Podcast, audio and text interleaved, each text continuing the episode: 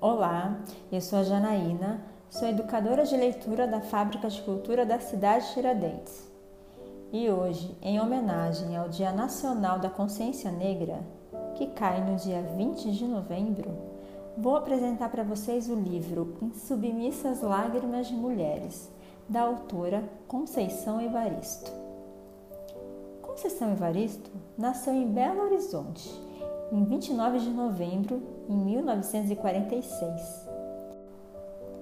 Em 1990, publicou pela primeira vez nos Cadernos Negros e, desde então, conciliando maternidade, vida docente, estudos teóricos e produção literária, ela titulou-se Mestre em Literatura Brasileira pela PUC do Rio de Janeiro e doutora em Literatura Comparada pela Universidade Federal Fluminense, além de lançar outras obras individuais, como uma delas é Os Olhos d'Água.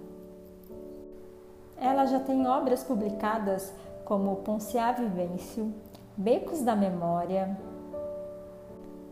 Poemas de Recordação e Outros Movimentos, Histórias de Leves Enganos e Parecenças e Em Submissas Lágrimas de Mulheres. No livro, Conceição narra histórias de várias mulheres. E essas mulheres, ao exibirem com orgulho as antigas cicatrizes, mesmo quando descrevem chorando um episódio dramático do seu passado, o fazem a partir de uma atitude de sobreviventes, de quem exorcizou a dor e se encontrou inteira para além dela.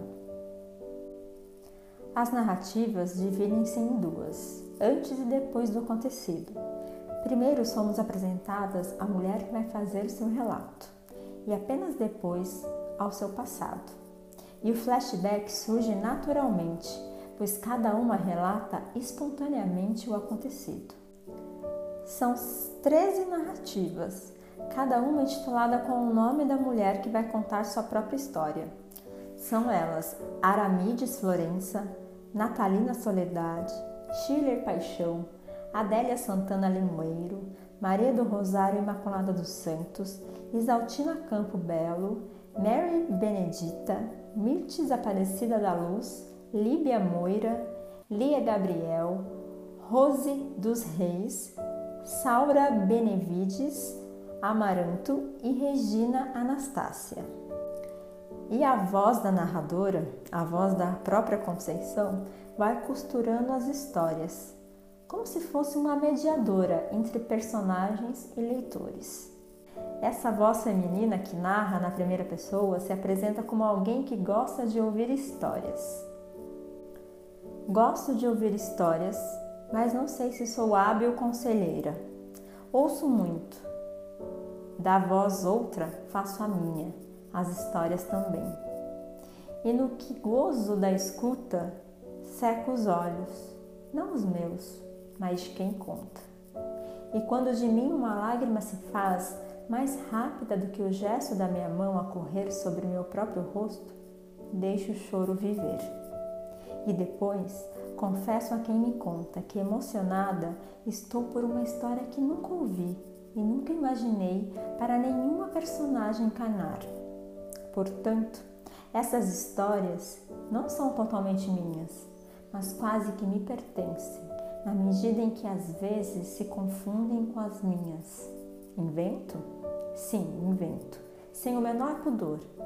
Então as histórias não são inventadas? Mesmo as reais? Quando são contadas. Desafio alguém a relatar fielmente algo que aconteceu, entre o acontecimento e a narração do fato. Alguma coisa se perde, por isso se acrescenta. O real vivido fica comprometido. E quando se escreve, o comprometimento ou não comprometimento entre o vivido e o escrito aprofunda mais o fosso. Entretanto, afirmo que ao registrar essas histórias, continuo no premeditado ato de traçar uma escrevivência. Essas histórias, à medida que se somam, os relatos promovem no leitor uma sutil confusão entre o real e a ficção pois tratam de situações de violência contra a mulher, que estão, lamentavelmente, quase diariamente nas páginas dos jornais. Escrita de dentro e de fora do espaço marginalizado, a obra é contaminada da angústia coletiva, testemunha a banalização do mal, da morte, a opressão da classe, de gênero, etnia e ainda se faz porta-voz da esperança de novos tempos. A autora pontua poeticamente mesmo as passagens mais brutais, e cada personagem tem a consciência de pertencimento a um grupo social oprimido. Na obra Em Submissas Lágrimas de Mulheres, predominam as angústias, os temores, a sexualidade e principalmente demonstrações de força e de generosidade feminina. O resgate de tantos nomes de mulheres reais tem uma função a cumprir na narrativa. Além do diálogo que estabelecem com os textos, eles representam mulheres identificadas com a história, coletiva e individual, de resistência das mulheres negras. Se para alguns a literatura é antes de tudo fruto da memória, é compreensível que dentre suas funções esteja também a de denunciar e provocar a conscientização. E foi justamente a partir dessas reflexões que a Conceição formulou o conceito de escrevivência, escrever a existência. Escolhi narrar para vocês o conto da Natalina Soledade, do livro Em Submissas Lágrimas de Mulheres. Natalina é apresentada como a mulher que criou o próprio nome, o que significa dizer a própria vida. Nascida após seis filhos homens, foi rejeitada pelo pai, que lhe deu com desprezo o nome de Trossoleia Malvina Silveira.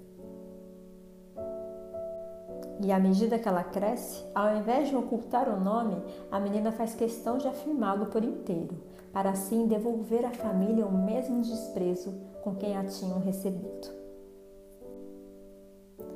Natalina Soledade, tendo nascido mulher, a sétima depois dos seis filhos homens, não foi bem recebida pelo pai e não encontrou acolhida no colo da mãe.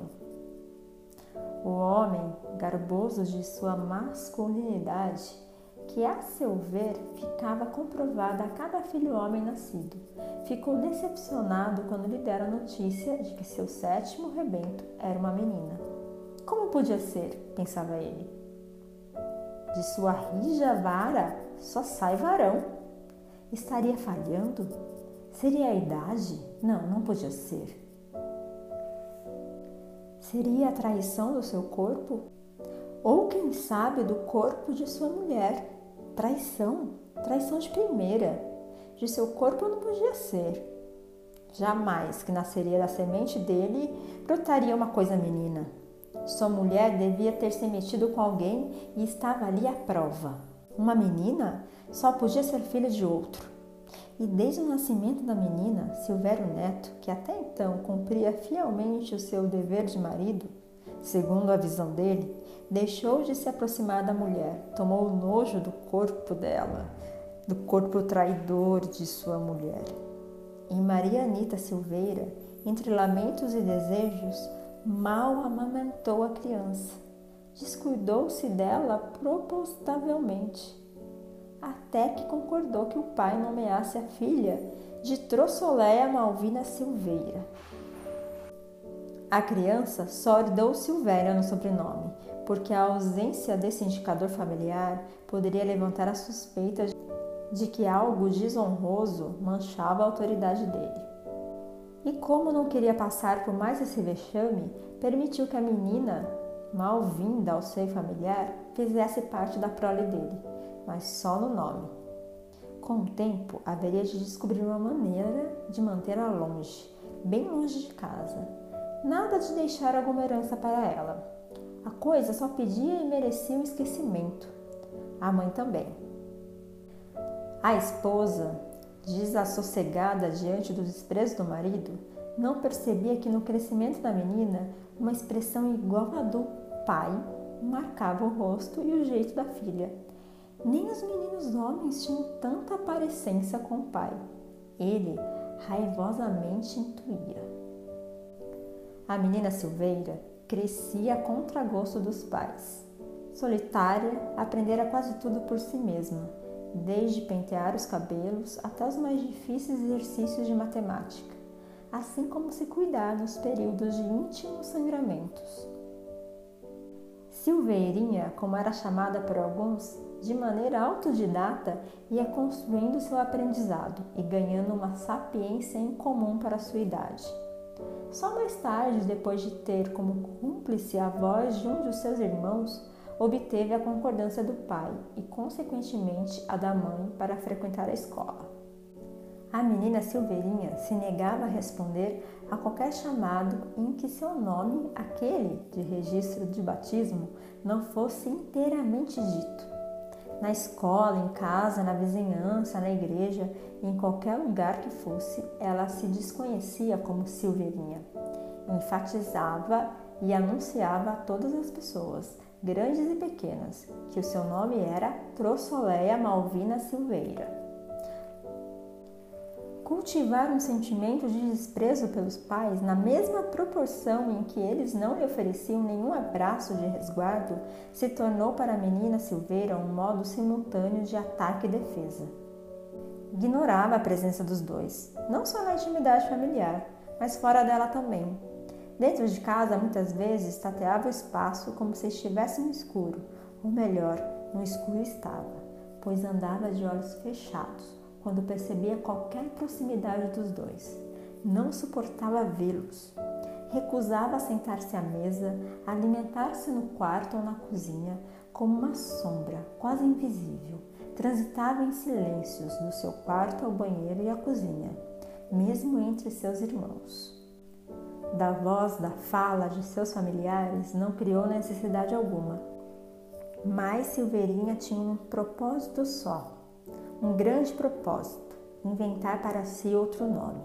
E para criar outro nome, para se rebatizar, antes era preciso esgotar, acabar, triturar aquele que lhe havia imposto esse nome. Pacientemente, a menina Silveirinha esperou. A moça esperou. A mulher esperou. E nas diversas andanças do tempo sobre o corpo dela, muitos acontecimentos.